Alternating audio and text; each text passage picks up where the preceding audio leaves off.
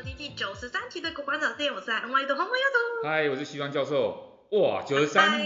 我们两周 两周没录了哎，两周。对，照理来说，今天应该要是九十五集。对，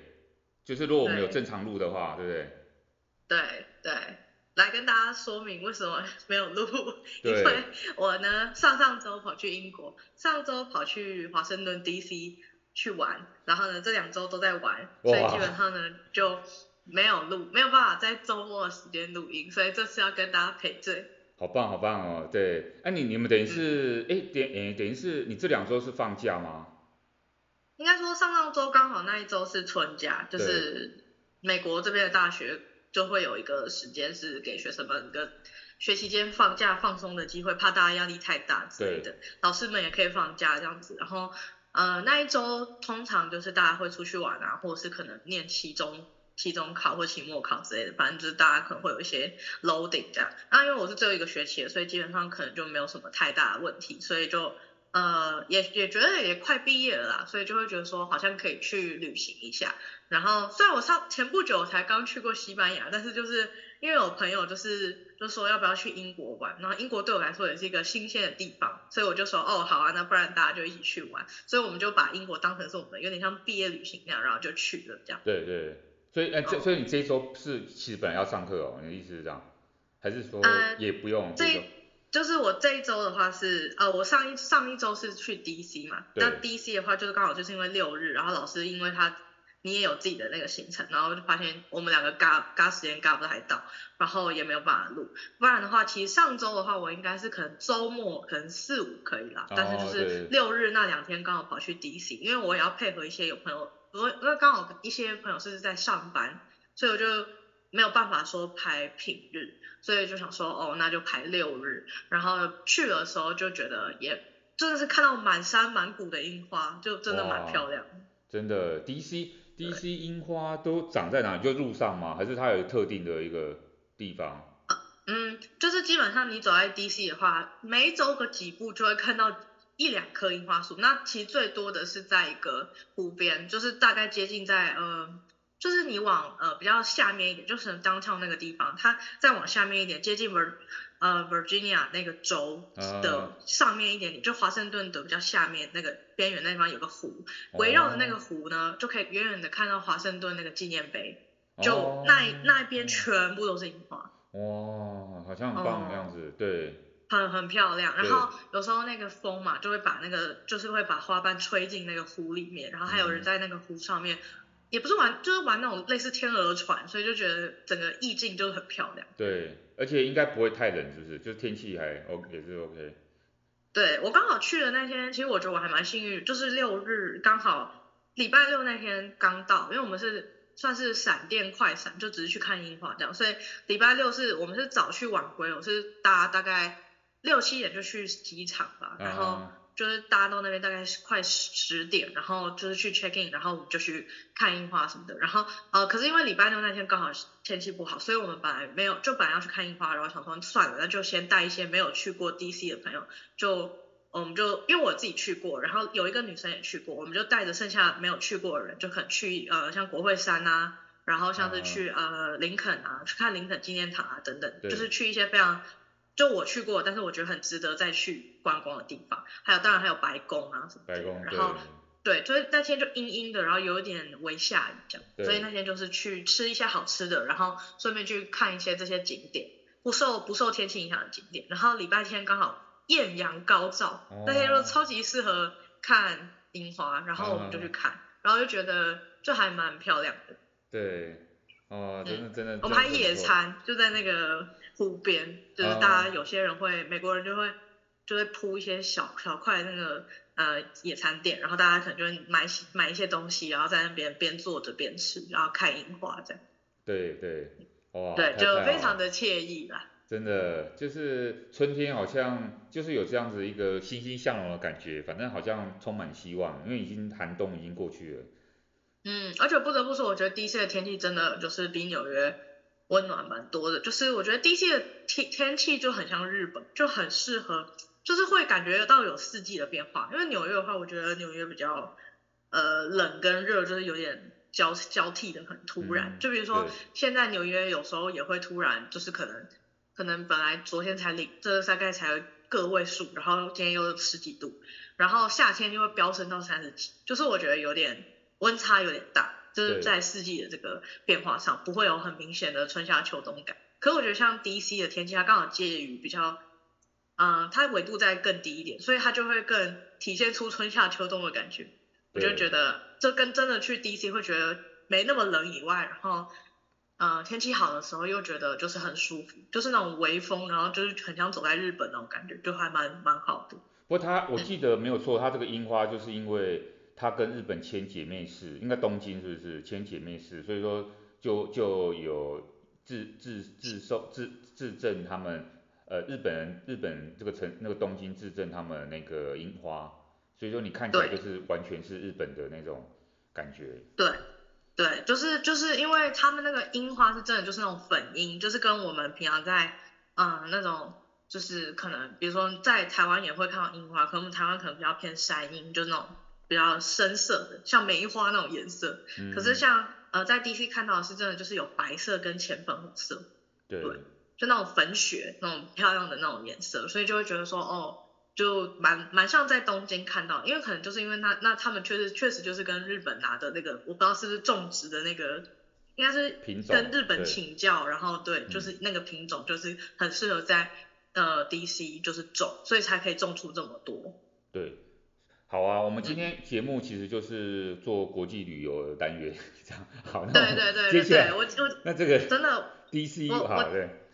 DC 的部分就大概就讲到这，因为我也只去两天一夜，然后大家基本上就是早去晚回。我们我们后来就是搭礼拜天晚上大概十点的班机就回来这样，所以其实飞过去也大概一小时，一个小时就可以就可以到，所以就是我觉得还蛮蛮好的，而且机票也不贵，就大概。就大概我那时候买大概一百五十块美金，哦、就来回，我觉得就还蛮值得的。因为其实大家很多人会觉得说，哦，就是在美国搭机票，就是搭飞机跟搭火车，就会觉得说，哎，可以搭火车去 DC。可是搭火车去 DC，我自己之前第一次去 DC 的时候是搭火车，更贵。可是其实火车票非常贵，对，我不知道为什么，真的，我不知道为什么美国火车票明明，因为像在在台湾就会觉得很不 make sense 嘛，就是你在台湾你搭火车怎么会比搭高铁贵？对啊，是，对啊，对对对。对对对，但是在在美国，我觉得有时候就很奇怪，就是你你火车票真的是还是要跟机票一样，越早订越好，才不会更贵。然后机票的话，可能甚至可能你飞去 DC 的机票都还比你就是去那那边的火车票便宜。不是，我是我之前是从 DC 要去你们纽约的时候，我就是在查那个，我是我是查火车跟黑狗巴士的价格，所以我最后就只能坐黑狗巴士，嗯、因为火车票太不划算了。所以我是坐黑狗去，哦、大巴，大巴这样子，对，对。大巴也，其实大巴没有台湾的大巴好，说实在的，但是已经算比我以前学生时候坐的改良很多了，就是现在稍微比较舒服，只是你知道吗？便宜那么多，然后当然，可是坐大巴活动比较没那么值，而且你它没有什么，我记得没有什么荧幕可以看什么电视什么没有，它就是很阳春那一种。对啊，嗯、所以也是也是。那有厕所就很感恩这样。对啊，可是那个厕所当然就是比较简易式，然后哇，到到呃到纽约要不要几个小时？四到五个小时，呃大概四个小时要、哦，我刚刚记得。嗯。屁股屁股都蛮痛的，对啊，所以说所以坐坐飞机，对，坐飞机真的比较方便一些。对，我觉得如果比如说去比价中，你发现说，比如说飞四个小时，呃飞一个小时跟坐。火车四个小时，如果你你当然你喜欢看沿途风景，然后刚好你火车票也不贵的时候，我觉得其实搭火车未尝不是一个好选择。因为我那时候搭火车，我觉得我体验没有到很不好，就是因为我那时候刚好是跟三个女生朋友一起去，所以那时候我们上去的时候，其实它也没有很多人，然后就蛮宽敞的，然后就就坐在那边，然后就聊聊天，然后吃吃东西，其实很快就到 DC。但是我有朋友坐火车经验就不好，因为我听我好像听说是美国火车有其实有不同的嗯。就是还是有品质优劣之分，uh, 对，他可能他搭到的那那一个车车子的呃种类可能就不是这么好，所以他可能对于火车这个想法就是没有到很正向。但我那天我那次搭的时候是觉得是还不错的，然后我朋友是觉得大巴是就是你真的没办法，你你或是你想省钱，你可以搭搭大巴，因为像我朋友他有一次他前阵子来纽约找我吧，然后他是从 DC 搭呃大巴来这边，嗯、然后那个时候就是可能很多人都刚好学生都有空，所以可以来到处去玩。那个时候好像他来的时候，他本来四个小时的大巴，他坐七个小时才到纽约，他屁股已经就快不行。哦，对，对，因为要进来纽约的人太多了，所以就是如果大塞车的时候，基本上你就卡在那里。哦，对对对对，那就就是就这样，所以对。所以你是有钱人，对？不不是，是是是，直接早订机票，然后就越便宜。对，哎，那你你到你们到伦呃伦敦呃英国要几小时？美国应该也是多少？差不多三四五个小时啦，差不多是不是四五小时？大概七个小时。哦，对不起，七个小时，哦，七个小时。嗯，然后我因为我是主要是玩伦敦，然后我是玩大概五天四夜。还是四天三夜，有点忘了，反正就是，就大概我觉得伦敦差不多玩这样的时间可以，就待顶多再多个一天，我觉得伦敦就差不多，嗯、就大概这样的天数。然后我中间有穿插有一天去牛津。牛津哦，对，嗯，然后不得不说牛津就是大家都知道，就是有哈利波特的那个拍摄的那个场景嘛，比如说他们吃饭的地方，然后他们学校的一些场景。那那个时候我是因为我朋友他刚好有。他他的另一个朋友是之前念过牛津的硕士，所以他就是刚好可以校友吧，就可以带我们进去参观。Oh. 然后他也带我们去很多那种秘密的景点，就是呃，可能他觉得拍照很好看的地方啊，或者是他们一些学院一些点，他就可以带我们进去。然后我就觉得是真的蛮漂亮。他们除了还有那个呃天主教堂之外，然后也会有一些。他们自己学院内部每个学院都长得很不一样，然后内部的花园也很漂亮，然后当然也会看到很很多哈利波特曾经出现的场景，你就会觉得呃牛津是真的是一个蛮漂亮的地方。对，学校本身就蛮蛮不错的，而且它比较，它如果跟剑桥比，我觉得好像他的学生会比较反叛一点，所以我也不知道怎么讲，他学生比较有那种比较社会意识的感觉。嗯，我是觉得他们他们就是牛津，就是会给人一种真的很贵族的感觉。因为据我那个朋友的朋友，他叙述他那时候在那边念书的过程，他说他们连考试都要穿那个袍子，哦，就是就是就是考试要穿的很很好看，哦，然后穿的很正式才能去考试，不像我们可能穿一般那种 T 恤就可以就可以进去考试这样。对然后他们毕业的时候也是会很像那种。就是真的很像那种魔法学校，就是那个可能每一个学院跟每个人学院之间是很区隔的，就是你你基本上被分到哪个学院是就很像哈利波特一样，就是基本上是你入学的时候学校去帮你分配这样。对。然后就是学院跟学院之间是很有会有很很大的某种区隔感，就是宿舍啊什么那些都会微微微的分开这样子。然后毕业的时候，你的那个系主任就是学院的那个院长，他可能就会拿着一支那个权杖。嗯，然后就会说，嗯，我现在要赐予这个人毕业哦，然后什么之类的，然后就真的是，而且还会坐在那个王座上，然后旁边可能就坐副院长跟什么，呃，反正就是他们就是真的就很，就是真的会有王位那种，然后你就坐在那上面，然后他们就像一个像一个骑士一样走过去，然后他就可能授予你毕业的权利这样，就真的我觉得。我觉得就跟我我想象中完全不一样，就美国不会有这种这种这种这种那么呃正式的一个场合。对，它等于这个传统的仪式感蛮重的。那、嗯、我觉得我觉得仪式感有时候让人家会觉得一个好处，就是说感觉这个事情好像真的很重要，就是说他他把那个价值感提升了蛮多。哇，你就会觉得能够顺利毕业这个学位大家都很重视，然后哇就会有一套有一套程序你要去走。我这我觉得这个这个好像真的，这个我觉得这个也蛮重要。但美国也，美国就比较像我们现在当代的那个，我们我们台湾可能也是类类似走他们这个路线。嗯，我对我就觉得哇，那种那种毕业典礼就真的很像是那种在魔法学院，他们他他每个学院可能有他们自己特别的仪式啊，然后有不同颜色的袍子啊，然后有时候甚至他们说就是假设你比如说你考试，你真的就没有穿好，没有戴好那些袍子，你要进去考哦，那个主考官还会请你出去，哦，他外面有准备那些袍子，一西装，哦，穿了再进去，哦，就是你一定要穿了才可以进去考，哦，我就觉得哇，就是而且他们那个。座位还是按照成绩分的，就你成绩越好呢，就坐越前面；成绩不好就坐后面的。这个太那个，对啊，那这个美国人绝对不会接受这种的，这是什么太八股的那个。嗯，但对英国人来说，我觉得我真的觉得我我这几天在那几天在英国，我觉得我对英国人的观察就是，他们真的有一种骄傲，就是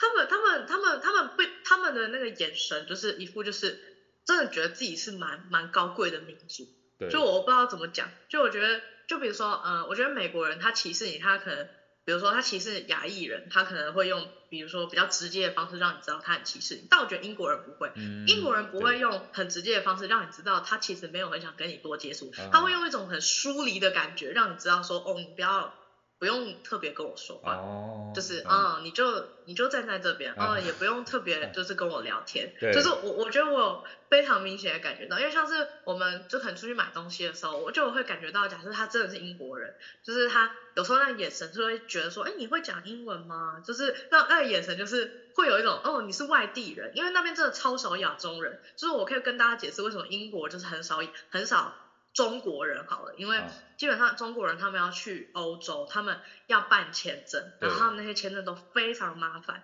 当然就没有办法，就像台湾一样，就可能需要就不需要那个签，就不需要我们就不需要签证，我们可以直接过去。对。所以就基本上我去到那边，亚洲人就已经很少，然后中国人又少一大半。但我怎么我怎么印象中伦敦蛮多日日本人跟印度人其实。然后我觉得印度人还蛮多，但是除了印度人，现在又多黑人，对，现在又有黑人，对。哦，对，我不得不说，我觉得，我觉得，嗯，英国给我的感觉就是白人、黑人跟印度人，对、啊，就主要就是三大，然后就不像纽约，纽约就基本上你随便走到哪里都有中国人。哦，中国人，哦、对对对，但印、哦、日本人你怎么分出来他是日本人还是印还是中国人？他就要看起来他就是华人啊，就是假如日本人也蛮多的话。我基本上没有遇到什么日本人呢、欸。哦，是哦，嗯、现在比较没有。但日本店蛮多啊，日本日本餐厅应该蛮多，苏西啊什么那些。对，蛮多蛮多。对。然后然后我有感觉得到是英国真的蛮白的。英国真的白的。就是就是、嗯、就是全部都白人，很多白人。就我在纽约就可能大家就觉得说哦，美国嘛，一定就很多白人。我不知道可能是纽约这个 city 比较。多元化怎么样？就是基本上我很少看到真的很白人的那种美国人，啊、就是通常一定就是中国人啊，要不然就是印度人，要不然黑人，就是我很少看到很白的。然后我这次去英国，哇，每个人都是蓝眼睛、金头发，就长得像那种亨利王子那样，就是就是，然后都超高，高到一个不行，然后身高，嗯，对。对，你知道就是我为什么会体认到我在那里真的是一个矮子，就是因为我去那个 Uniqlo，然后我买不到一件，就是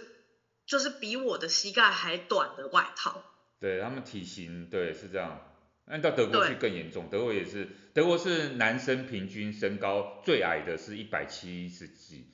呃，而女，哎，呃，一百七十五，而女生可能是一百七十几，嗯、类似这样，他他的平均身高的那个比我们真的就比较高很多。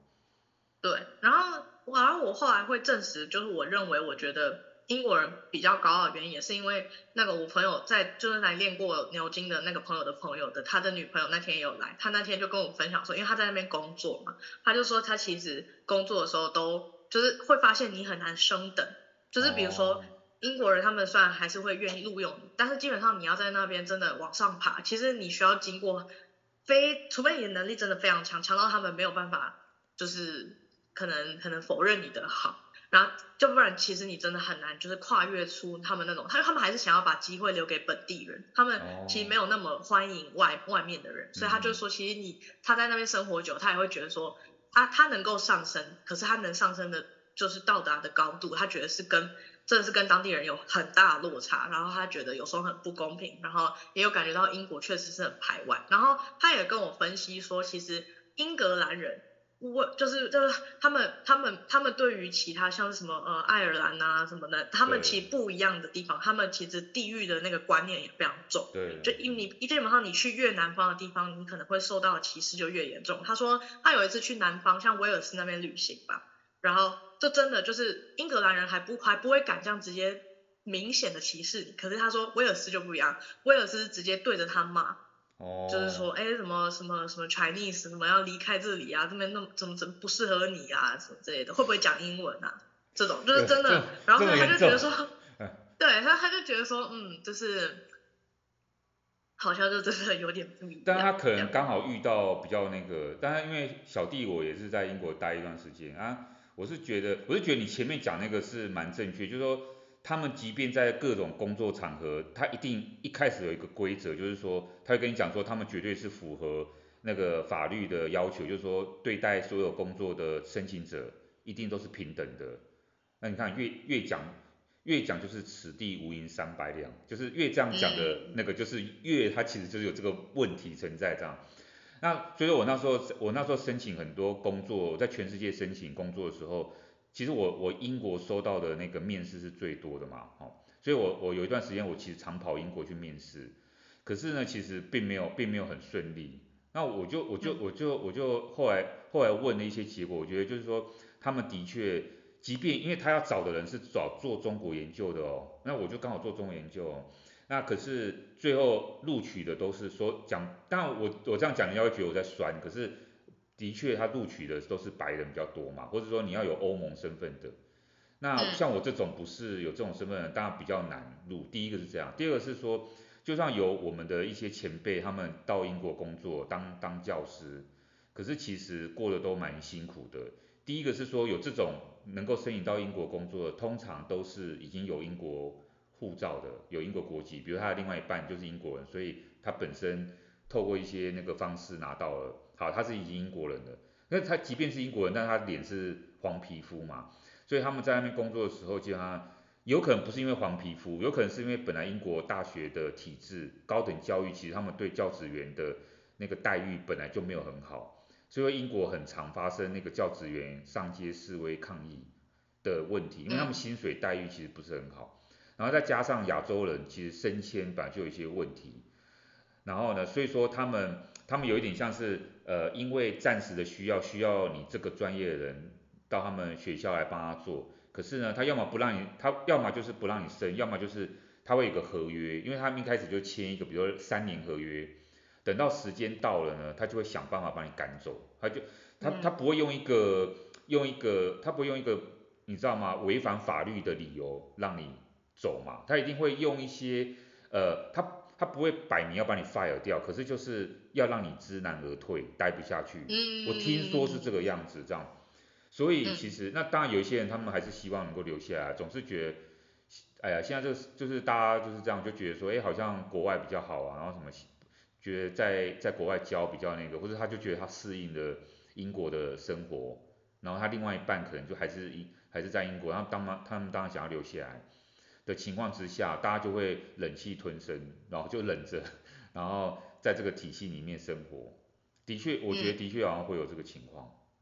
嗯，而且我觉得英国人，像那天我听到一个我觉得很有趣的点是，他们对于老的东西，还有有历史的东西特别尊重，就是比如说、哦、他们呃会觉得说，好像。呃，悠久的东西有它存在的价值跟意义，不然为什么会拥有这些东西呢？例如，就是我那个朋友他们，他他们是一对情侣嘛，他们就是目前就是就是两，就是他们两个是一起住这样，然后在在英国，然后他说他们两个人就是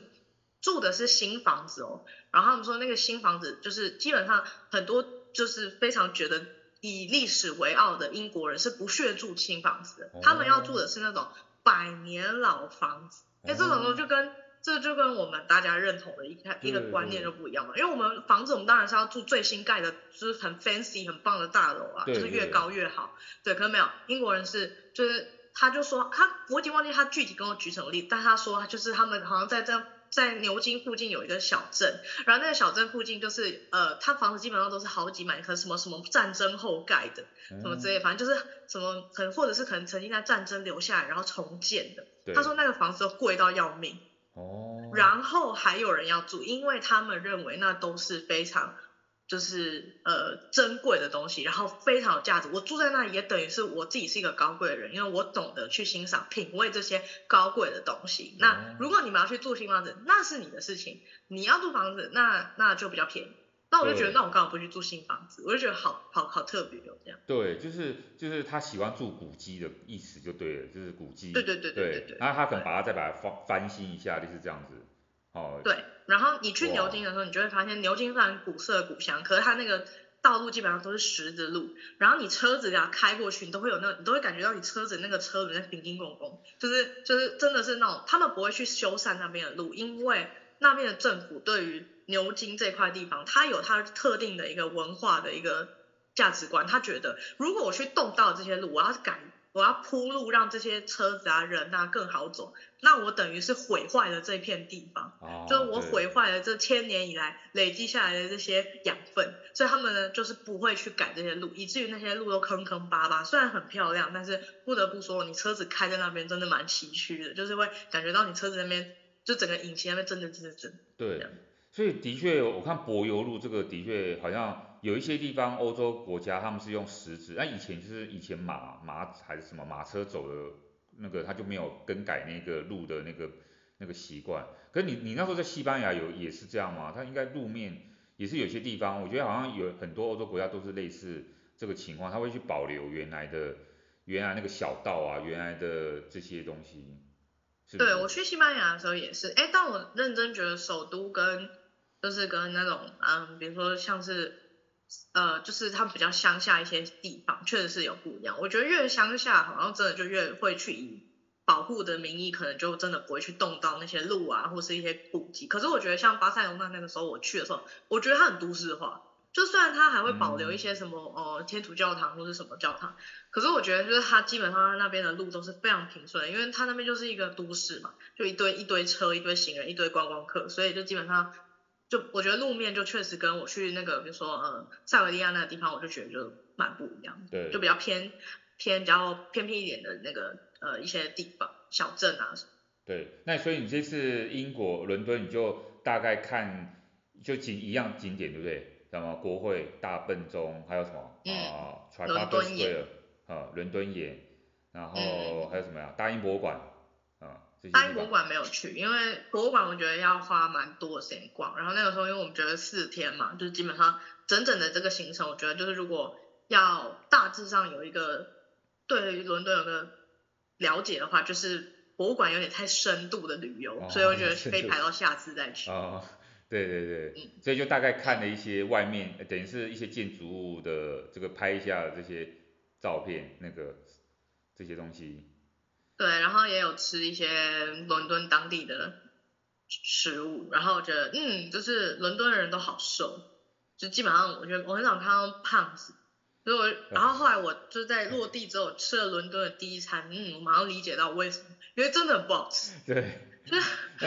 它是什么？你是有还是伦敦没有什么食物啊？伦敦都是外地食物比较多。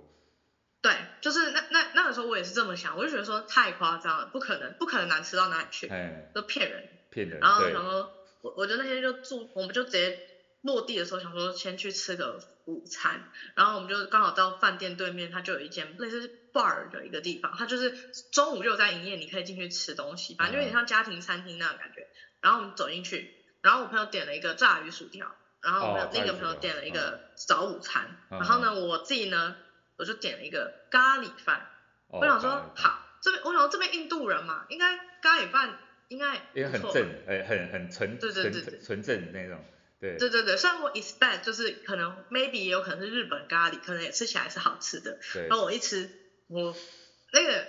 那个咖喱它已经不是酱了，它是那种粉，哦，它是那个粉，它是粉。然后浓稠的没有搅散的那种咖喱粉铺在那个饭上，然后那个饭也不是我以为那种饭，那个饭是有点像泰国香米，超长超干，然后就一坨这样。嗯，在搞什么？对对，就很奇怪，就我没有，对我就觉得很特别。然后我另一个朋友他吃炸鱼薯条，然后我想说炸鱼薯条这么简单的东西应该也不会搞。对啊。哎，没有，他那个薯条非常的难吃，就是薯薯条这么简单的食物，但是它炸的很。就是很很软，啊，然后就是基本上就不是那种酥脆的薯条，然后炸鱼薯条的那个炸鱼呢，就是它就很像一块鱼没有调味过就裹粉，然后就是拿去炸，都没有。味道，所以基本上它那个没有味道的鱼，它就是你在吃鱼的原味，然后外面可能有一点胡椒，还有那个啊醋酸，还有那个醋醋那个叫什么醋的那种水的那个蘸酱，对，就那样，就这样，对。对，就那样，很很蓬也是不好吃。好，早午餐，早午餐总不会出错吧？就培根啊，早午餐这么简单，培根蛋啊，面包啊，不然什么？还有那个豆，没有培根饼，对，红的豆饼，有豆子，对，没错，豆子有够难吃。还有那个有有什么？有有有一个那个香肠，哦，鸡肉鸡肉香肠还是什么？反正也很难吃。然后就就整盘就是有有一些青菜啊什么的蛋啊什么。蛋是没有味道的蛋。然后就是那个豆子，就是那些比较，我不知道，可能有些人爱吃，对，很对，就觉得吃起来完全就不是一个食物，很像从那里倒出来的黏液，然后里面有豆子这样。然后他们每一份早午餐都有豆子。对，然后用那种很像番茄酱，又不是番茄酱的酱，一个红色那种东西。对，然后我们就就是那一餐就吃，就吓到了，一落地就先吓到，就觉得说这就是就是真的吗？英国就是这样吗？然后。当然，后来我们就是有去一些自己有去搜寻说，嗯，那什么好吃的餐厅。后来我们发现，好吃的餐厅都是外国人开的，真的，都亚洲菜或是就是外外地异地食物，真的。对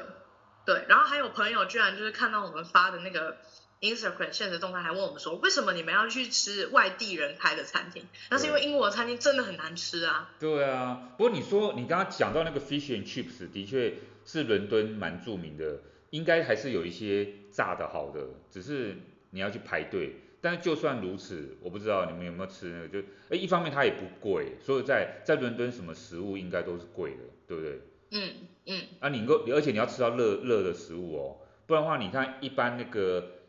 呃，应该有一家三明治的店叫 Praise，是不是？反正它是一个很大的连锁店，它里面都卖三明治。嗯。你们有吃过那一家吗？或是不一定是那个？所以你们没有吃三明治哦。没有。中午有时候啊，去买个三明治，然后配一个汤，就这样。倒没有。哦，那你应该有看过吧？有一个就是到处都有连锁卖那种三明治的。那个是冷的三明治吗？基本上都冷的三明治，他们有时候里面会卖一点热食，可是很很多时候英国人因为因为你到店里面去吃，其实都蛮贵的。那所以说英国人他为了要、嗯、要中午简单吃，他就是买个三明治，可能配个热汤，甚至再加一个 chips。一包小小的那个 layers 或什么的多利多汁或什么，因为这样就一餐了，然后啊这样可能才几磅啊，嗯、不到十磅应该，嗯，不到十磅在英国算，因为英国物价实在租金什么房屋租金都太贵，生活费太贵，你中午不可能每个人每天中午都吃餐厅对不对？所以就，嗯，就会就会比较简单那个。就对他们来说，那个是比较容易填饱肚子的一个一个一个组合。对，所以然后那个刚刚讲那个 fish and chips，它就是热的，因为英国我觉得有时候除了餐厅以外的热食还是比较少，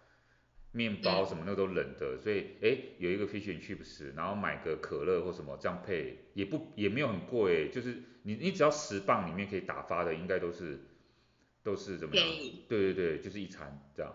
嗯，说说到便宜，我觉得大家可以去，真的可以去逛那个。我觉得这次我去，我觉得看到那个旅游书上面，我真的觉得真的很值得推荐一个点，应该就是菠萝市场。就是菠萝市场是伦敦当地一个，就是有点像就是市集，你进去它基本上都是卖吃的，然后它是一个很大的一个，有有这也很半室内。然后就有很多开放的小座位，你可以就是在那边买、uh 买一些就是当地一些摊贩啊，他们会比如说做一些料理啊，也有各国异国料，然后就去吃，然后每一每一餐都不一样，有吃的有喝的有甜点什么的，然后就进去逛。他基本上逛个一两个小时，然后吃吃吃吃喝喝，你一餐就结束。然后嗯、uh 我觉得那个当然就是你要查一下，就是和你想吃什么。然后那那天我是进去的时候，就是有发现一些很很有趣的什么香料店，然后还有一些巧克力店。然后呃，当然我觉得茶，英国的茶是真的无话可说。就是我这次去英国，真的体会到茶对他们来说的重要性，因为茶真的是在英国那边真的算很好喝的东西。嗯，对，对很多选择也是，对。对，因为英国人的食物就不好吃，那基本上茶已经是他们生活中唯一的慰藉。我感受到这一点。对对，对，下午茶，他这一定，他们一定都三四点一定会有一个下午茶的时间。对，然后我有真的去吃英式下午茶，就是大家认为的那种三层，然后什么最后一层是咸食，中间层是蛋糕，嗯、然后第一层才是那种什么可颂或者是司康的那个。对，对我去了，我觉得真的很可怕，就是基本上是好吃还是不好吃？就很不好吃，很漂亮，哦、但好难吃哦，就是呃基本上它最后一层我那个咸食它就是嗯。呃会有一些青豆在里面，然后、哦、然后一些很很奇怪的生鲑鱼，然后还会有一些什么咖喱味的那种那种超级怪的咖喱涂在那个面包里面，就很奇怪，反正就吐司，然后一层一个一个这样小小的这样，我觉得就还很还好，然后中间层呢，你就觉得蛋糕嘛，蛋糕能难吃到哪去？那蛋糕就很像你去那种很廉价的 buffet，然后去拿那种小蛋糕一样，就是这么难吃。啊哦。对。但你们去，你们选的应该是高还算不错的店，你们本来应该觉得。对。嗯。对，我选的已经是就是在英国那个英国有个地方也也有也叫 SOHO，就纽约有一个地方叫 SOHO，英国那个 SOHO 那个非常呃就非常适合逛街 shopping 的一个非常就是很繁华的一个地方，它。的一间很有名的呃下下午茶餐厅，啊，我已经想说应该不会很很让我失望，啊，确实就是那三层里面，我我最让我意外的是只有第一层的那个司康是好吃的，啊，对，对，它第二层跟第三层就是让我非常的吓到，就是觉得哇，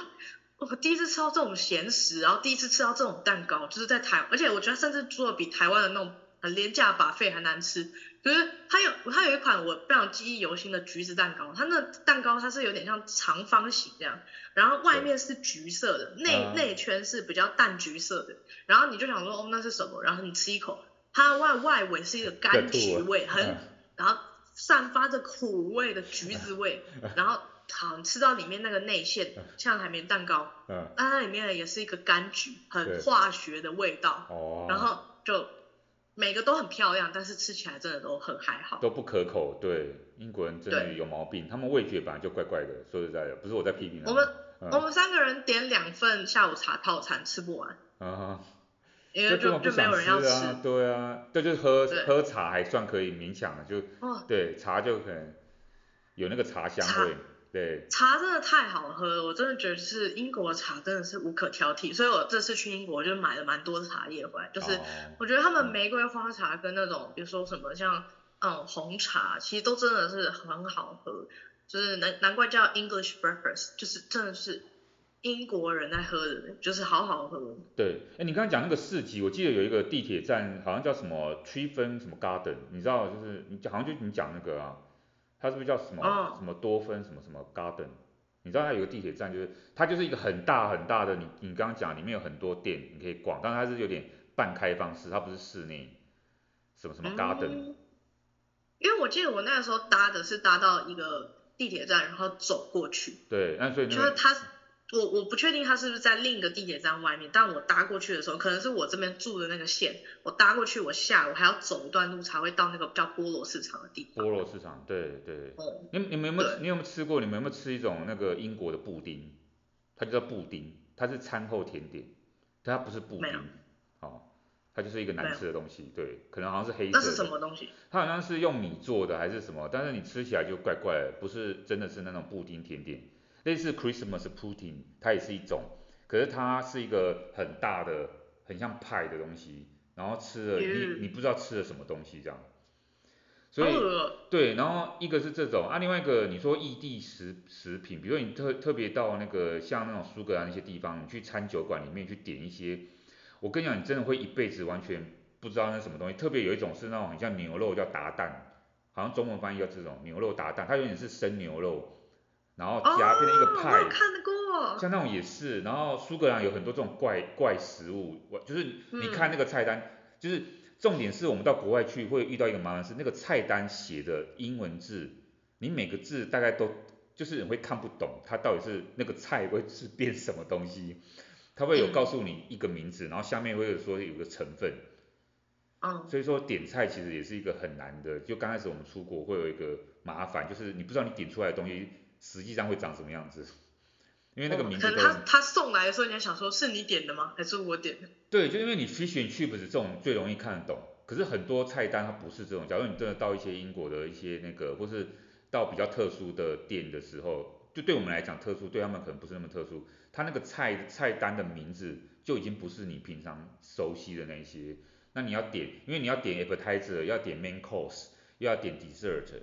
所以 appetizer 到底是什么？然后 main course 就是他你理解那个跟那个菜单写的是不是一样？其实那些英文单词可能很多都没有看过。有，就是我你知道，就是我理解那个生牛肉很可怕的点在于，因为我因为我们那时候去到英国的时候，我们点开那个电视节目，我们就想说我们来播什么豆豆先生嘛，哦、豆豆先生就是英国最有名的一个动画，然后、哦、我们就点我们就看，而且我们看的是真人版。嗯、那有一集就是刚好豆豆先生他到一个家餐厅，那天是他生日。对。然后呢，他就点了一个牛排。嗯。然后他上来的时候就是全部都是生的一团圆圆的圆饼，就是肉饼，嗯、然后上面上面加了一些小芹菜。然后那个东西，它是生牛肉。对。我我就觉得哇，怎么会有人想要吃生牛肉？然后那个豆豆先生可能也很讶异，他想说怎么没煎呢？啊。Uh, 就他也可能在用一种很诙谐的方式在开那个那道那道菜的玩笑，因为他觉得明明就叫牛排，为什么长这样？嗯、然后他就吃了一口。然后豆豆先马上吐出来，他就想说，他就想说怎么那么难吃，然后他就开始努力的把那些那些东西刮下来，然后塞到可能自己的口袋啊，塞到那个旁边的盐罐里面啊，啊然后塞塞塞啊，然后就很想要换一道菜这样，啊、我就觉得就是连英国他们自己开这个玩笑都就觉得说那个生牛肉可能不是人人都理解得了，我就觉得应该。如果你没有真的很喜欢那种生牛那种腥味，或者它调味的方式，你可能不会想要尝试那道菜。对，很多传统食物啊，你刚刚讲那个 sausage 也是，sausage 跟我们想象的香肠完全不太一样，黑桥牌，完全不是黑桥牌，或是什么市场的那种外面那种灌灌盐酱的那种那种打那种那种不一样，外面那个那太好吃了。对啊，夜市那种那弄弄那个那个，但这个不是，它那个香肠不知道在不知道什么。是啊，我真的香肠我真的不知道它混了什么肉哎、欸，它什么 chicken chicken sausage，然后吃起来就是那个也不是也不算是 chicken，它它感觉很混了一些很奇怪的味道，化学味，然后让那个香肠变得很很很，我不知道怎么讲，就是那个味道真的很特别，就是没有没有吃过的人就是可能很难想象，但我觉得那个味道真的就是不是我们以为那种好香哦，然后哦还吃得到肉，就是你吃不到真正的肉块在里面，你吃得到的都是打打到已经很混浊的一条。就是可能咖啡色的肉，对，然后就一条这样子。对，调味也不知道是调味也是一个问题。总之就是就是这样，就是 对吃饱，对，就是只有这样。对，但不得不说，我还是推荐大家可以去英国看。就像我呃现在去，我去了西班牙，然后这次又去英国，我认真觉得英国是另一个地方。我完全可以理解他为什么想脱位，因为他他他完全没有给我一种，他他他就是。我觉得他有点特立独行，就是我觉得他们那边的人呐、啊，那边的文化，还有他们给人的那种亲近的那种感觉都很不一样，就是都跟就好像他们也觉得与世隔绝没什么，然后我这样子过生活没什么，然后罢工也理所当然。我去的时候还遇到那个地铁罢工，就是好像有员工的罢工，所以然后他现在英就是我觉得对他现在伦敦到底状况你觉得？当然，当然你是观光客比较没办法感受，因为他就像你讲的罢工啊，然后那个他们物价物价物价其实应该是涨得蛮蛮，通货膨胀应该涨蛮多，这些社会是不是有让你觉得很混乱的一面，嗯、还是还还好？就是啊，我我觉得我比较哦，因为我每次可能不知道是不是因为住在纽约，我每次去各个城市，我都会观察那有没有流浪汉。就我这次去伦敦嘛，我就是会观察一下路边有没有流浪汉，但不得不说，我觉得那里的流浪汉偏少，比纽约啦，比纽约对，就是看不太到什么流浪汉在街上，嗯、就是可能天桥下可能才会一两个，但是就是没有到那种很多，像纽纽约的话是满街跑嘛，就基本上你没、嗯、你今天没遇到，你奇怪的是你，对，就是。对，那可在纽在伦敦，我觉得比较没有那样的感觉。嗯、但我觉得伦敦人好像就是看起来就是也是蛮累的，蛮累的。包括他们不太笑还是怎么样，就是他们就是哦，就是上班啊，然后就通勤啊，就是这样子。然后而且他们我比较特别，他们地铁啊，地铁跟地铁之间那个车车子的呃等待时间其实蛮长，蛮长，就是假如你错过这一班。你要等蛮久才会有下一班，它不像纽约，可能纽约是偶尔一两分钟会有下一班，然后可能台北捷运也很快嘛，就很快就有下一班。有那个伦敦的话是，你这一班没搭到，或是你搭错，你可能要绕一个很大的圈才能回到原点。对，我觉得这就是它比较特别的地方。应该对，所以说你刚刚讲没有错，就是说英国人他无法融入欧洲那个欧洲大陆这样，他没有办法跟欧盟这些其他国家。我觉得他的确会有这个问题，导致于说他现在要脱离嘛。然后我们之前有讲到北爱尔兰的问题，这样子，北爱尔兰那个设立关卡啊什么之类的，他们没有办法跟其他民族融融融合。啊，他当然他可以自自成一国，因为他已经有他有英格利海峡跟欧洲大陆这样隔起来。那你自己你自己你自己觉得说这个就就是你这样去去伦敦你你感受到它的社会的活，这个说这个城市，但它不能代表说英国，只是说他们现在状况。因为现在还是在打仗状况，还是是跟他们没有关系，我不知道，就是说他们，然后他们国内又有那么多的通货，我刚刚讲那个通货通货膨胀、薪资问题这些，他们到底是一片混乱，还是现在其实你在你观光客你去那边感受，你觉得他们其实是蛮欣欣向荣，大家都很正向，那个我不知道哎、就是。我我没有感觉到他们很正向耶，我觉得我觉得他们他们的脸基本上不会有什么特别的表情，就。嗯，很少看到笑容，就是呃，我我总体而言，我感觉到的是他们就是过好自己的生活，嗯，他们好像就是已经管不了外界，就比如说好罢工，他们听到的就是哦罢工，他们不会去阻止罢工或谴责罢工，他们不会有很激烈的情绪，他们就觉得哦，但是不要影响到我，或者是哦，反正就这样，那我就这样过好我的生活，就上我的班，政府怎么样那是政府的事情，然后地铁怎么样啊，火车要不要罢工啊，就就随便你们，反正我还是要上班。就我觉得他们那种给我的感觉，就跟西班牙之前我描述，大家就是虽然可能不一定生活条件特别，嗯，薪水特别好，但是我觉得西班牙人很常笑，比较快乐的民族，对对对对，超开心，对对对，嗯，对。对那你英那你英国朋友他们怎么看他们现在那边的生活状况？就是说很辛苦吗？还是他们觉得说呃很有未来，还是什么？我不知道。嗯，我觉得那天因为他们刚好是在讲牛津的事情，所以就他们就。聊比较多的是，呃，在那边如果你要当博士后，会很艰苦，就是很少人在做，你、oh. 就很少人愿意在念完硕士之后继续念博士，尤其是在英国，因为他们发现他们的薪水真的太少，少到你根本活不了。嗯。基本上他们可能一年才，呃，几就一就几万英镑而已，然后那些英镑可能光付光付你的房租。就已经够你很就是很辛苦了，所以基本上你每每一餐都要很省，才有在那边办法做学术。所以他们是描述学术环境，他们没有特别说他们就业怎么样。当然，他们就是说很难很难升等。然后他们是说，如果你是在那边做学术的话，其实基本上很少很少人会愿意去留下来，因为他们发现。就基本上赚不多，所以如果你愿意支撑下来，他们说都通常是因为你对学术的爱已经超过你对你自身生活的一个、嗯、一个一个爱了，所以就是你才可以有办法这样存活，每天这样子就是吃不好啊，然后睡不好啊，然后还继续做研究。没错，很多地方好像都都这样，所以要哦他所以他们啊，反正就是很多人很多人就是觉得硕士毕业找个工作，薪水其实会还会比那个赚得多，对不对？嗯，就是我觉得他们他们描述的是，其实就英国没有那么学术，对学术发展没有那么这么友善，就是基本上你要做学术，你自己要有钱，然后呢，你如果是想要靠政府，就是就是或者是学校去资助你去做研究，基本上很难。然后就不像不像在美国，美国可能你博士博士的话，你可能就都就美国很多大学都会给你不用缴钱，你就可以来念，甚至你你你去帮忙教授做事情，他会给你钱。可是他们说英国的话就比较不是这样，这样。对，没错。而我们今天当然不是真的说我们是旅游改成旅游节目，但是其实就是 刚好两一周两周没有那个，我们大家聊看一下，透过黄毛丫头的眼睛哦，看到世界其他各地有别于我们台湾的情况。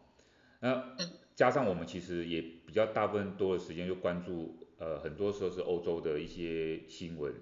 现在就是说战争嘛，现在呃，我们因为我们这两周没有跟大家在介绍那个国际新闻的时候，国际当然还是照样在有很多事情发生这样子。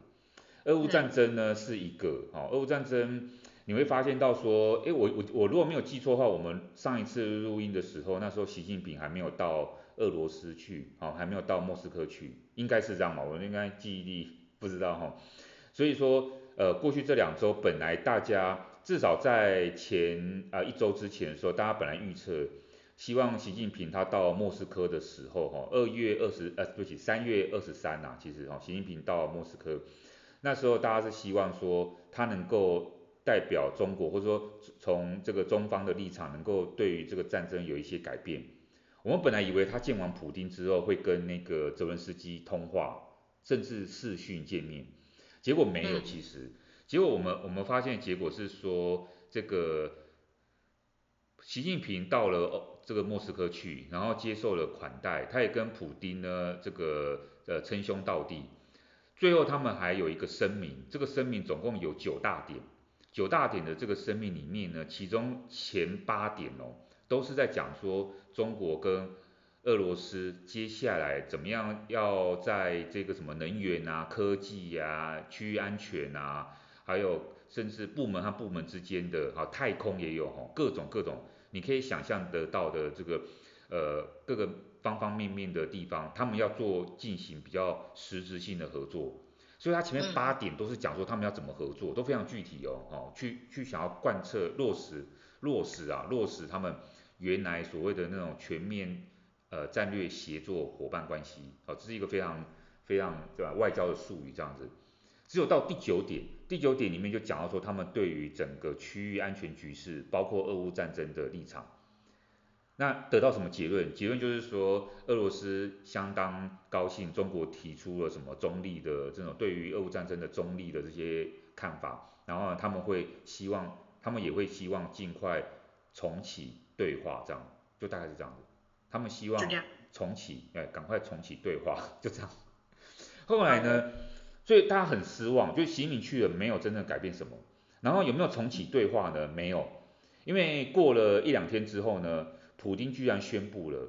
他要在白俄罗斯呢，他要在白俄罗斯呢设立叫做战术核武。那什么叫战术核武呢？就是他就是把一些。所谓的比较规那个杀伤力规模比较小的核子武器，他打算运到那个呃白俄罗斯去做做设点。那国际间就对他做那个声讨，就说，哎，你这样子就是违反那个核不扩散条约啊，因为俄罗斯他之前有同意说，就是他的核武器不会去把技术啊或相关的那个这个材料啊这些东西。放就是去去传递到别的国家去，他不会交给别人这样子，要核不扩散嘛，就是你本来已经拥有核武核子武器的国家，你就保留你的核子武器，但你不能再把它扩散到其他国家了，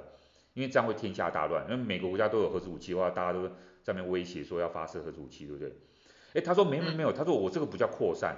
我呢是把我的武器装载设备。战就是放到那个，他也没有说为什么要放在白俄罗斯，要干嘛他都没有讲哦，就故故弄玄虚。他就说我要把我的战术，我要把这些战术核武放到白俄罗斯去，可是我不会把这些武器的使用权交给白俄罗斯，真正控制这个呃战术核子武器的使用，哪时候要用或是何时按下那个按钮，还是我普丁来决定。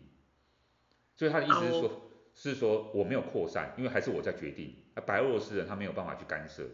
请问这到底是这是到底在讲什么东西？那美国可不可以给我们安装一些核武在台湾？然后他说、啊、哦，我也没有要干嘛，我只是就是放在那边，然后要不要按下那个按钮打打那个北京啊，或打上海，那个都是我最后决定，但我没有要扩散。对，好，那就这样。那问题是，好，那接下来那你放那边要干嘛？白俄罗斯是跟这个乌克兰边界最长的国家的邻国，那你问题是你放在乌克兰的北边的这个白俄罗斯这个地方，你都不说明那个，大家都其实就心知肚明，其实你就是要威胁大家嘛，不是只有威胁乌克兰，而是主要是威胁其他包括周边的波罗的海三小国，还有所谓的波兰。嗯，结果你看，所以所以结论是什么？结论就是。习近平去了一趟，然后变成这样一个结果啊，他就没几天，习近平走了之后，普京就宣布要设置战术核武器的装备在白俄罗斯。那到现在为止呢，两边还是就这样坚持下去。那我刚刚跟我刚刚私底下跟黄毛教授讲说，我这礼拜有招待一个乌克兰的学者啊，然后到我的课堂上来演讲，因为他刚好我现在在中研院做访问学人这样。啊，他其实是，我觉得他可能也有一点回去乌克兰有点困难。他说他们现在这边呢，他这个很多学校其实也没有在上课了，甚至呢，如果还是坚持要上课的学校呢，他们就是在地底下上课。地底下其实也没什么电，因为他们的电力供给，它不可能像我们这样的每天二十四小时都有电，它能够两天有一次几个小时的电，已经算很不错了。那你就涉及到照明设备啊，你看你你要在你要上课总要看有要灯吧，你要有电啊才能看你这些这些这些教材或等等之类的。但是小朋友跟老师就是在地底下过日子啊，上课等等之类的，因为你不知道哪时候俄罗斯又开始炸，它飞弹又又锁定某一个地方，虽然说它没有，它不会说像二战那时候轰炸，它他们现在不是走这种路线这样，可是哪时候突然有个炮击，有一个怎么样的那个，所以其实他们现在就到一个比较安全的防空洞啊，类似防空洞的地方来过生活，啊有一些比较稀少的水啊，还有一些食物的补给。那我那一天就是找，当然我们是找这个乌克兰学者来分享说，到底为什么俄乌之间有这么大的的这种冲突情况？好，他一开始其实他就放了一个六六分钟的非常，他叫一个快转式的那种领土变化的影片给大家看。就在这六分钟里面呢，你可以看到几百世纪以来，到底乌克兰跟俄罗斯还有其他周边国家。他们到底，你知道那个领土的那个大小，它就开始变化变化变化，因为那个时候没有主权国家概念，有一段时间其实并没有什么主权，所以很多时候是帝国。那帝国就是这样，比如说最早是我们其实以前讲过，它叫做基辅俄罗斯啊组成的，基辅跟俄罗斯其实一个。后来呢，历史上有很长一段时间是立陶宛在控制哦，立陶宛跟波兰在控制整个这个乌克兰那个，然后又很长一段时间其实也没有乌克兰，好在那个。一战之前的时候，哈，一九一四年之前，其实没有乌克兰这个国家，哈，在它在地图上其实是消失的。后来呢，是因为一九一七年，你知道那个这个俄罗斯他们自己内内讧啊、内战啊，然后那个列宁啊发动革命，变成共产国际之后，哎，结果他就退出了一战，然后他这个整个帝国崩解，这个 Russia 的 Empire 崩解之后，开始有了这个乌克兰出现。你看那个一战的地图是非常明显的，这样子，突然又冒出来了。一九一九年就本来一九一四年都还看不到乌克兰，哎，后来一九一九年又冒出来这样，所以历史上就是这样，它这个它这个就是一个这样子，这个消失又突然出现又消失那个。但是那现在对乌克兰人他的印象是什么？他的印象就是说，冷战结束之后，他们已经不再是苏联的一部分了，他们就是要自己独立变成一个国家。所以对他现在印象来讲，当然。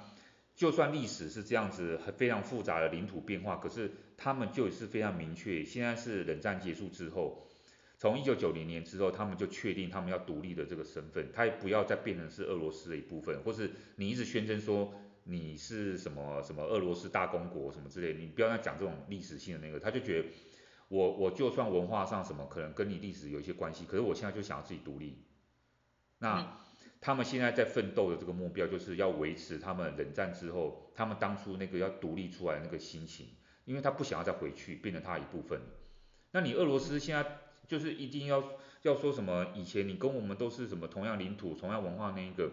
对乌克兰来讲，他他他不接受这个说法了，所以他现在他现在在抗，他现在在抵抗，他现在在奋斗，就是为他们的主权在奋斗。有时候有时候。有时候你想想，因为那一天乌克兰学者在讲完这些东西的时候，你就我觉得他有点也是哽咽。他是一个年轻的学者，然后他现在好像，因为他说他家里就是他妈妈，他跟他妈妈住在一起，他妈妈现在一个人就是在乌克兰这样。那我觉得他也是也是蛮担心他妈妈的这个状况这样哦。然后就是他也是有点哽咽，他觉得说，呃，他希望他希望大家都不要放弃，然后他也希望国际可以支持他，因为他们现在就是。他们不可能，他们不可能跟俄罗斯妥协的，就是门都没有，你别不用不用讲任何那个。那这个情况之下，我觉得我们根本没办法预期说今年会有这个战争的结束，因为他们就是会决定，就是真的是，我觉得好像就是战到一兵一卒这样子。嗯，就好可怜哦，就我是觉得，就因为我觉得台湾本身也是类似像这样的处境啊，虽然我们没有跟中国大陆开打，但是。有时候就是看到像这样子的一个事情的时候，就会觉得，就前阵子台湾人也会开始反思说啊，如果哪一天我们也跟中共之间发生了战争，那不管是个人还是政府啊，还是整个群体社群啊，要怎么决定往后的应对方式？每个人都有每个人不一样的答案嘛。有些人会觉得说啊，我就要弹劾啊，我就不想要上上上战场啊。有些人就觉得我，可是我不想要被统一，那我可能会。呃，可能也是会投入战线等等，就是我觉得像这样子的，嗯、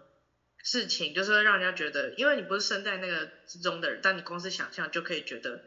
如果今天你如果假设又像这个学者一样，可能他并没有办法跟他家人待在一起，他也只能用这样的方式去呼吁国际可以得到更多的支持。就是我觉得有很多国家是他虽然表面上声称他支持你，但他也没有办法说实际上给你什么样特定的一个，你说实质上金钱或者是一些武力上的很大的一个帮助。那最终还是乌克兰人要去承受这些战争的呃后果。我就觉得说。对，我就觉得真的是，因为大部分人受伤人都会是平民，一定是最辛苦的，就是尤其这种这种战争，就是他也不会因为你是平民就比较手下留情，他一定是他今天哪天他真的打算有俄罗斯想要去轰炸哪边，那那边的人他也不会有办法预期到他就是下一个目标。我就觉得说这样的日子确实是很痛苦，也会让人觉得很很很同情。所以我就跟同学讲说，你们在听这个演讲，不是就听一个演讲，因为我不我也不知道他们有没有什么感受。因为因为这个乌克兰学者他是在讲他家园的事，而且这个战争还持持续在发生这样子哦，这是他的家园，然后他也很无奈，他今天跑到台湾来，你说他不想回去吗？他当然也是会想要回去，这个贡献，可是现在因为战争的关系，他他当然也是也是有些有些困难度这样子哦，那所以说就是呃对我们来讲只是一个演讲啊，他讲说为什么他们会有这样一个纷争，那对他来讲。这是一个很很活生生的一个血淋淋的一个什么样实际的生活经验，对，嗯，所以就是对啊，所以我觉得就是说，还有你刚刚讲到另外一个问题，就是说现在很多现在欧洲这个大国，其实他们也也都有他们自己的一些顾虑的这个地方，也不止欧洲大国哈，包括美国的部分，因为他们对于乌克兰的资源是有他们自己各国或者说他们各自的一些。计划的一些成分在里面，就是怎么怎么讲？你说这些西方国家是不是希望这个战争赶快结束？好像也不完全是，因为我因为我听到一种说法，就是说，呃，如果说，比如说啊，比如说在这次这个习近平到莫斯科去跟普京见面的时候，美国他们就政府就有一个声明，就是说不希望习近平太快促成和谈。那你会你会觉得说这是什么意思？什什么叫不希望他太快促成和谈？因为他美国意思是说不希望你习近平因为为了要展现说你这个中国的这个对于这个事情的贡献，或者说你想要抬高自己的身价，导致于说你就草草的跟莫斯科的这或者跟这个普丁讲了一个协议，然后呢去要求乌克兰去接受。如果是这样一个情况之下的话，那你等于是去要大家去承认。这个普丁的罪行，也就是说，他们美国人或者有些西方国家认为说，你应该先要去就责、去谴责这个俄罗斯的这样一个犯罪行为，等到你谴责完之后，然后再来讲说，呃，也就是说，俄罗斯要先认错，然后你要谴责他，谴责完之后，大家再来谈说，愿意彼此愿意的和谈的条件内容是什么，这是一个，哦，这一个方向哦。啊，这个还算比较正义，好像还比较这个有道理啊。就是说，我们从一个公公公理价值这样方面来讲，可另外一种说法是说，有些人认为说，你太快让普丁这个政权垮台或瓦解，会有很大的问题出来。一方面，你不知道谁会来接他的位置；二方面呢，就是说，这个政权如果突然太快垮台的时候，这个这个地方有可能整个俄罗斯又会开始分解，它这么大的一个国家会开始分成各种不同的省。那不同的省呢，他们会不会在这个过过程当中，比如说最严重的设想就是去开始抢夺那些核子武器、核弹头。俄罗斯是现在目前全世界拥有核弹头数量最多的国家，它比美国还多。这些不同的地方诸侯会不会为了自保啊，然后一样就是大家都说我要成立独立的国家，开始去抢啊、去偷啊那些。这些关于这个核子武器的一些设备啊，这些弹头的时候，哇，你你你反而会造成很大危害，更不用讲，如果这些东西落入到不孝分子，类似恐怖主义的这个团体的时候，死了一个普丁，垮台了一个普丁，可是反而让整个欧洲的这个秩序或世界秩序大乱，哇，那很多欧洲国家就会觉得，哎，不行不行，不能这样做。嗯。所以你知道吗？这个问题已经不是只是乌克兰的问题，就大家有一些西方国家或者大国很悲哀的是，他们不是完全真的为乌克兰考量，他可能考量的，或者说你也可以说他们考量的比较广啊，他是考量到他也不希望波及他们自己国家，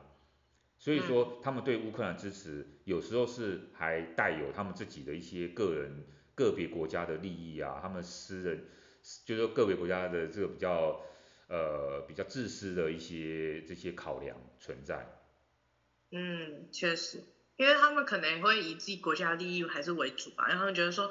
今天如果能够把范围控制在乌克兰里面的话，那有时候说的比较直接一点，那如果牺牲一个，嗯，一个一个一个这么长时间的一个消耗，另一个国家跟，呃，可能要冒着另一种风险，可能要造成自己国家可能还会受到波及的话，我觉得大部分国家还是会往比较自私的方向想，他就会觉得说，那我不如就也不用太认真的阻止这一个发生，就是我也就是放任，也不是说我去助长，那可能我就是。没有那么认真的在帮忙这件事情，那可能就是看局势如何发展，我再来做考量。但是拯救乌克兰目前可能就不是我的第一要务，这样。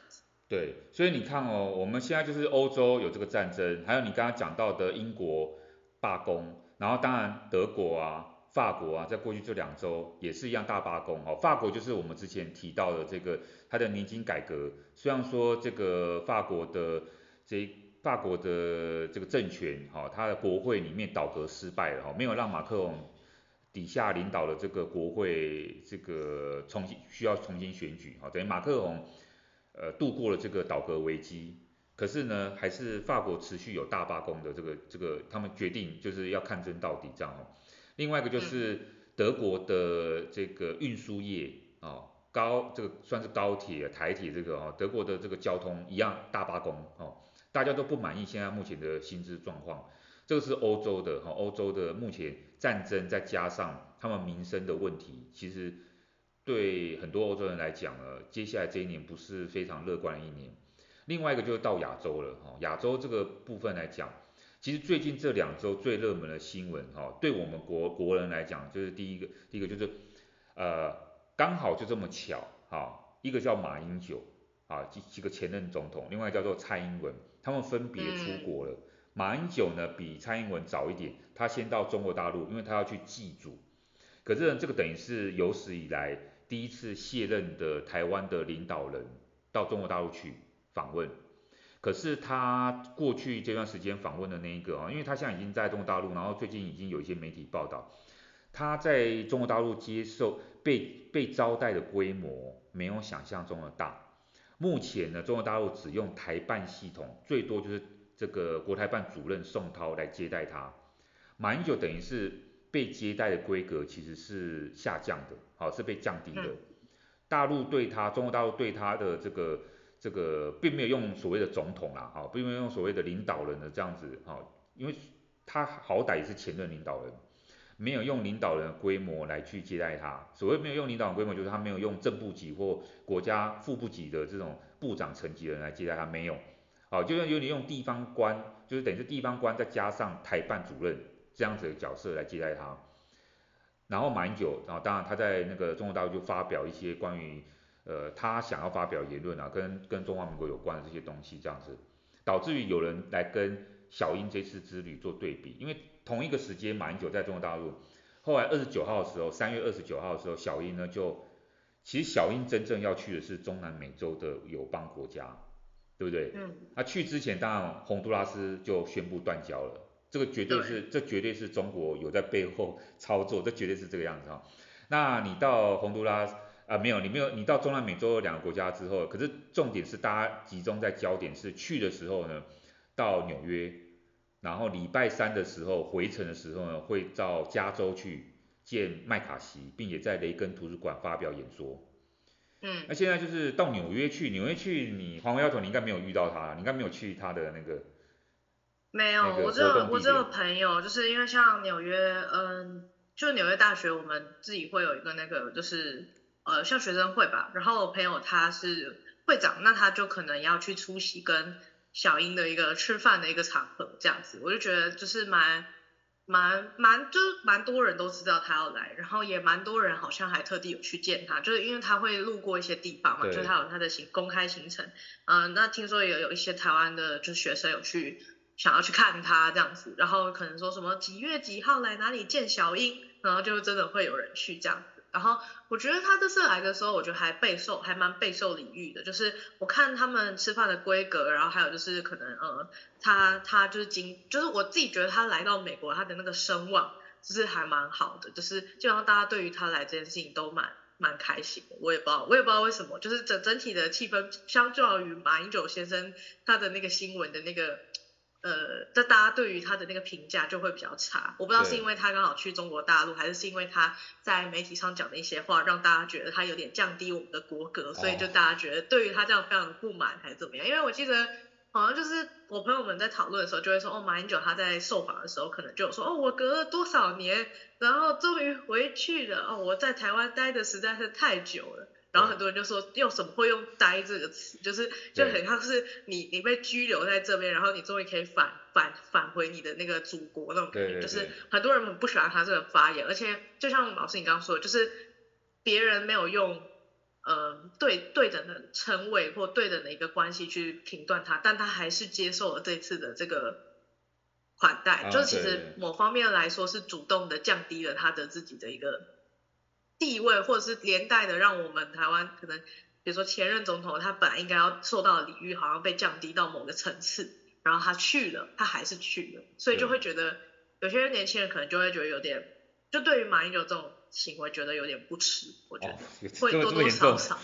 对，有些我有些朋友就是就是很不喜欢他讲这些话，就觉得说你为什么要就不管你用词上好像都没有到很注意，然后。你去的这个规格明明就这么的渺小，然后还还就是就是就还报这么大的新闻，不知道在报什么这样。所以其实我很多朋友就是我很多朋友就是好像很反弹，但不知道为什么周遭朋友对于小英来纽约这件事情好像是颇欢迎。